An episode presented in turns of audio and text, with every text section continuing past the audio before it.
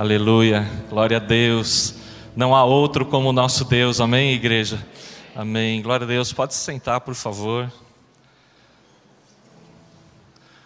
Graça e paz, muito bom estarmos aqui reunidos com um templo cheio. Para a honra e glória do Senhor, eu creio que grandes coisas o Senhor tem para fazer no nosso meio, grandes coisas o Senhor tem para fazer sobre cada um de nós. Para você que vai estar assistindo essa transmissão agora ou em qualquer outro momento, que a graça de Deus encha a tua casa, que a glória de Deus te preencha em todas as coisas. Se você ainda não é inscrito no, no canal da igreja, por favor, no canal do YouTube, você pode se inscrever, você pode ativar o sininho para ser avisado todas as vezes que tiver uma nova transmissão. Dê o seu like e compartilhe, porque esse culto pode chegar em outros lares, pode chegar em outras casas e é muito importante porque nós queremos que a palavra que é ministrada nesse lugar é uma palavra viva e eficaz. Amém? E nós temos o, o privilégio de termos ouvido nos últimos domingos palavras que nos fazem pensar, amados, em nosso proceder como crentes e eu acho muito interessante sempre estar relembrando as últimas palavras que foram escritas, foram transmitidas, porque o Espírito Santo tem ministrado através dessas palavras, e isso faz muita diferença. Nós temos que ter a nossa mente preenchida das coisas que são de Deus, né? Quero trazer a memória, como dizem Eclesiastes, aquilo que nos traz esperança. É bom você encher o teu coração de tudo aquilo que te traz esperança, da palavra de Deus. O pastor Gustavo no domingo passado e a pastora Bruna ministrou à noite sobre o propósito de Deus em aguardar o tempo e viver o tempo certo para todas as coisas, e isso é um, é um tremendo proceder do Senhor. A pastora Simone também ministrou nos dois cultos que nós vencemos e aquele que está em nós é maior do que aquele que está no mundo, porque somos de Deus, amém? Eu creio, você é de Deus? Amém, glória a Deus, nós somos de Deus, mas nós temos que zelar, amados, por tudo aquilo que Deus nos deu Deus tem nos dado grandes coisas, Deus tem nos dado palavra, Deus tem nos dado direção, e nós precisamos zelar pela palavra de Deus. O nosso apóstolo tem ministrado nas últimas semanas sobre batalha espiritual, e foi algo maravilhoso, foi algo tremendo da parte do Senhor, porque o nosso inimigo trabalha de maneira sorrateira contra nós, e tudo que nós conquistamos enquanto filhos de Deus, ele quer destruir. O inimigo quer tirar de nós aquilo que nós conquistamos do Senhor. E essa igreja trabalha de forma clara através da palavra, através de estudos, através de tantos cursos que nós oferecemos para dar ferramentas para nos ensinar a usá-las contra as ciladas do mal. Por isso temos que estar cada vez mais vigilantes, por isso temos que estar atentos. Por que isso? Porque temos discernimento, Deus tem dado discernimento, o Espírito Santo tem nos dado discernimento nós temos palavra de ensino, nós temos aqui intercessão, intercessores, mas também temos em contrapartida o inimigo que sabe de todas essas coisas. E segundo o texto que, que Jesus nos disse em João 10,10, 10, ele veio para matar, roubar e destruir. Esse é o papel do inimigo contra nós: nos matar, nos roubar, nos destruir, nos tirar do foco, destruir nossa casa, nossa família. E é importante que nós estejamos atentos sobre todas essas coisas. E o apóstolo Paulo, agora é o apóstolo da Bíblia, ele escreve em 1 Timóteo, se você puder abrir seu smartphone, sua Bíblia, 1 Timóteo 4, versículo 1 e 2.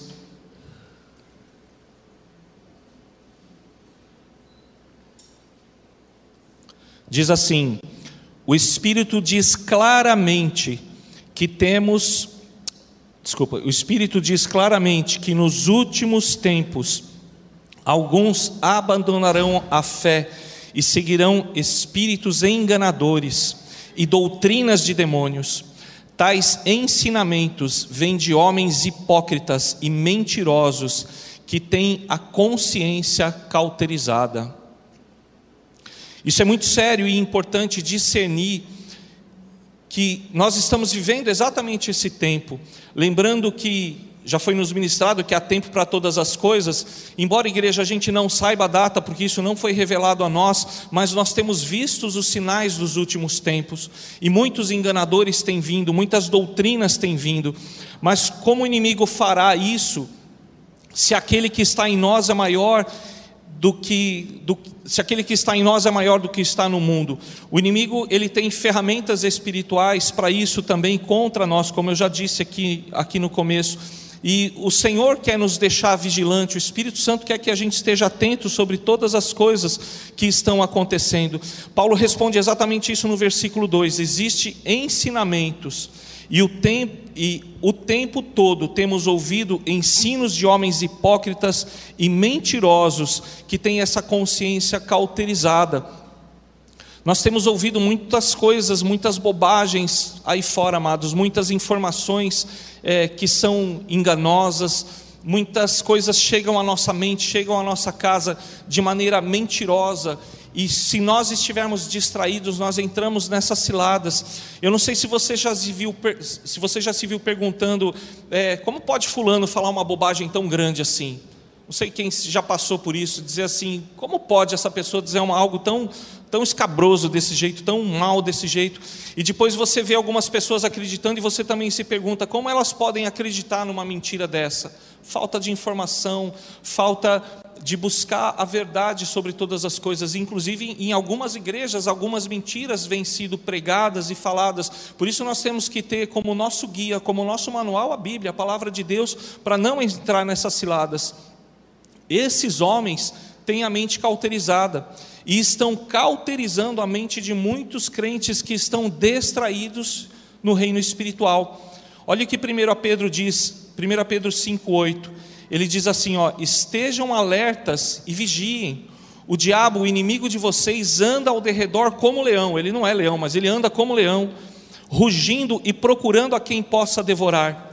No versículo 9 ele diz: resistam-lhe permanecendo firmes na fé, sabendo que irmãos que vocês têm em todo o mundo estão passando pelos mesmos sofrimentos. Amados, a mente de toda a humanidade tem sido transformada com muita perversidade, muita informação ruim, muita informação falsa, muitas coisas falsas têm sido pregadas, anunciadas, faladas, e nós estamos muitas vezes também tendo a nossa mente cauterizada por causa dessas mentiras.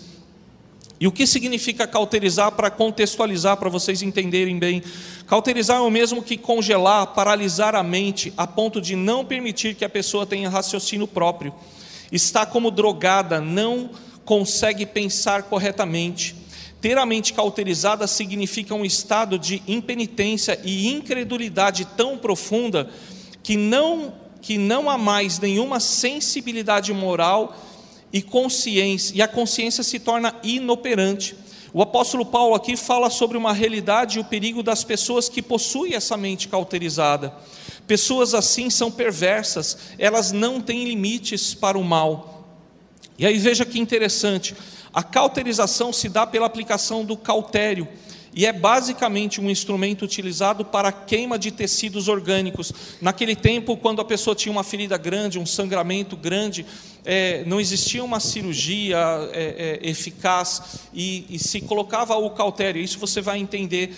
É, o cautério pode ser, um, é, é, por exemplo, um ferro em brasas ou determinado agente químico que naquela época não tinha, hoje sim tem, mas o termo grego utilizado pelo apóstolo Paulo para falar de uma consciência cauterizada implica justamente a ideia de marcar com fogo, com um ferro em brasa.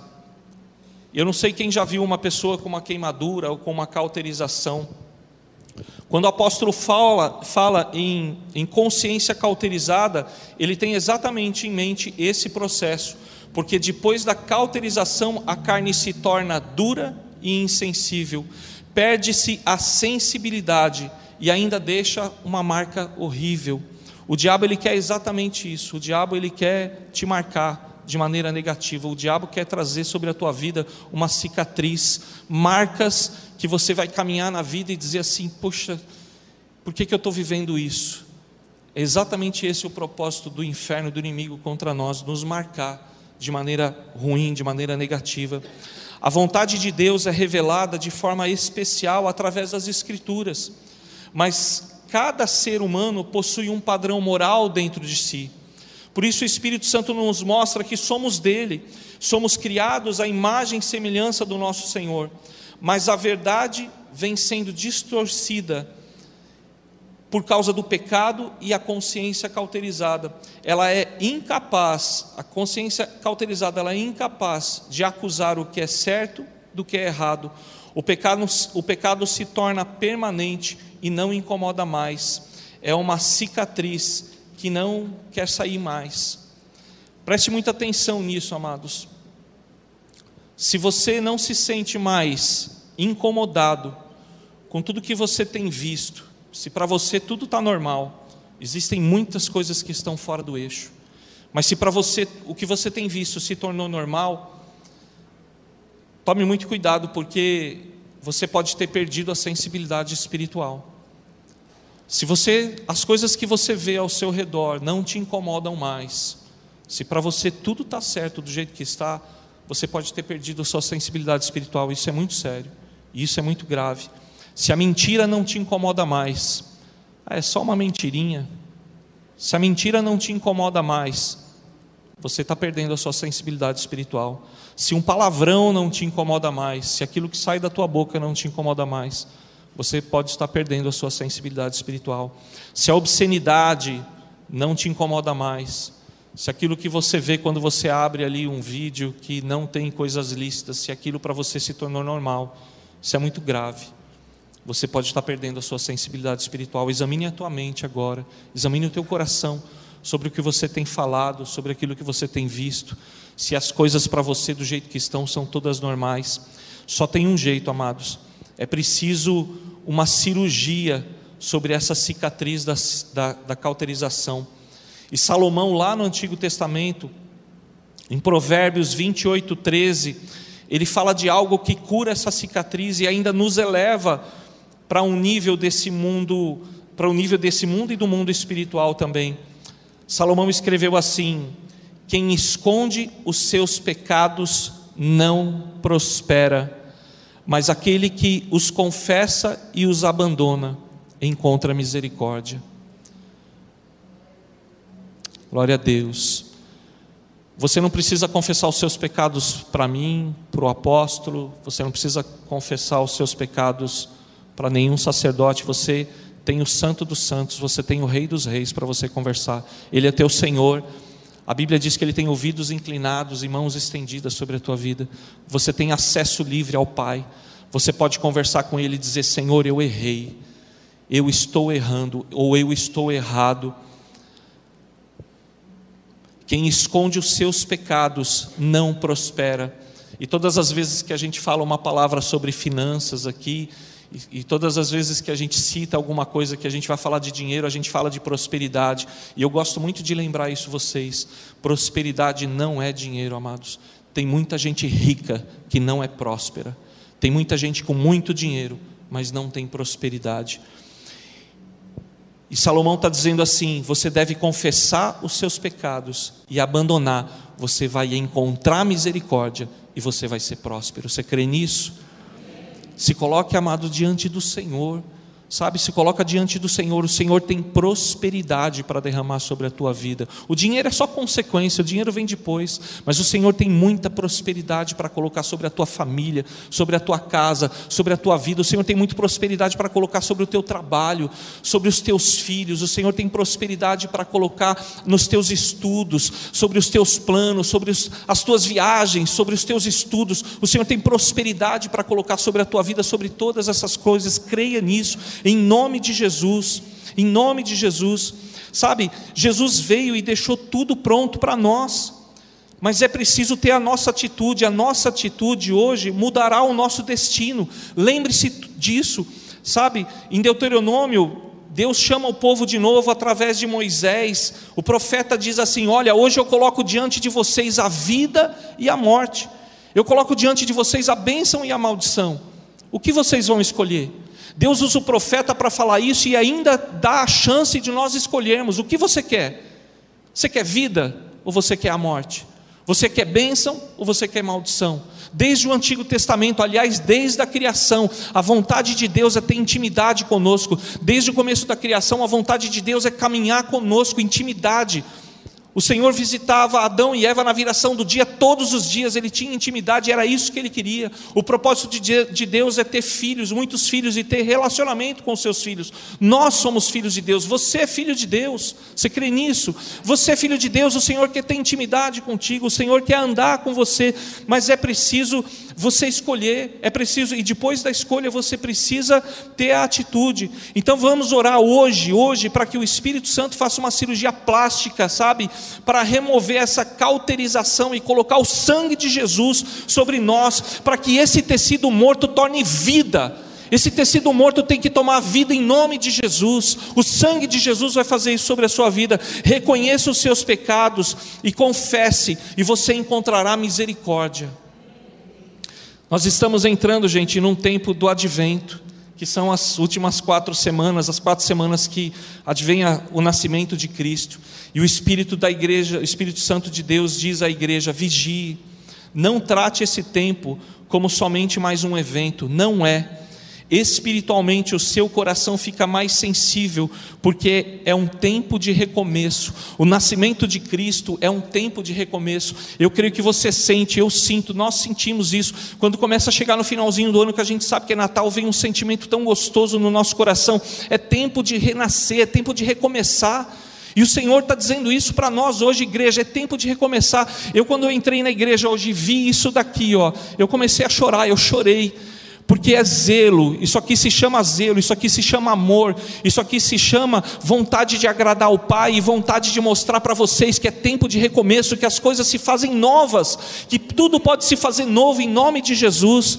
Então, amados, é tempo agora, creia nisso. Nós estamos falando, eu estou ministrando uma palavra de, de é, sobre, sobre finanças, né? E eu quero dizer para vocês que hoje é tempo de generosidade.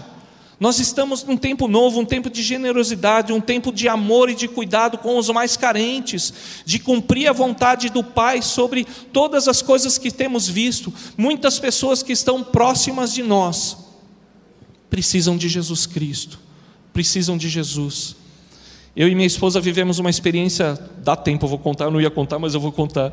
Eu e minha esposa chegamos de viagem, nós fomos para Recife na, no, no há uma semana atrás nós voltamos de Recife e lá no aeroporto nós chegamos antes do embarque, bem antes do embarque, e veio um mendigo conversar com a gente e pedir dinheiro. A Marina levantou, nós estávamos sentados numa cafeteria, a Marina levantou, pegou a cadeira, pôs ele sentado do nosso lado, e nós falamos sobre o amor de Cristo para aquele homem.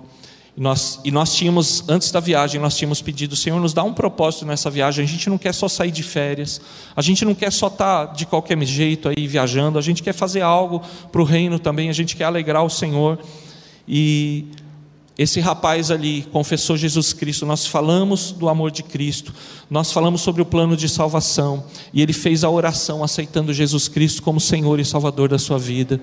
No aeroporto a gente pôde falar do amor de Cristo e a gente pôde semear com generosidade sobre a vida desse homem. Eu não sei, ele não tinha celular, é óbvio, ele era um morador de rua.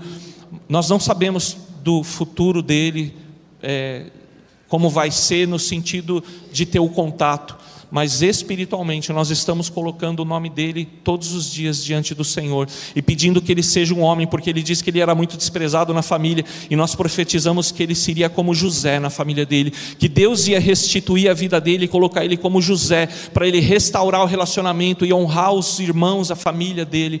Então, dentro de cada um de vocês pode ter uma pessoa assim, pode ter alguém próximo de você, sabe que o Senhor queira te usar para levar a vida, e esse é um tempo, esse é um tempo onde você vai lançar a sua oferta, esse é um tempo que você coloca suas primícias, seus dízimos, esse é um tempo onde você coloca diante do Senhor a sua fidelidade de tudo aquilo que o Senhor tem colocado, você devolve uma pequena parte para o Senhor, e esse é um tempo de você reconhecer tudo que o Senhor tem feito pela sua casa e pela sua família. Não feche, eu não vou dizer nem se não feche o teu bolso, não feche o teu coração para isso, porque o Senhor tem grandes coisas para fazer na sua vida, em nome de Jesus. Não tenha essa mente cauterizada. O Senhor quer te curar hoje, em nome de Jesus.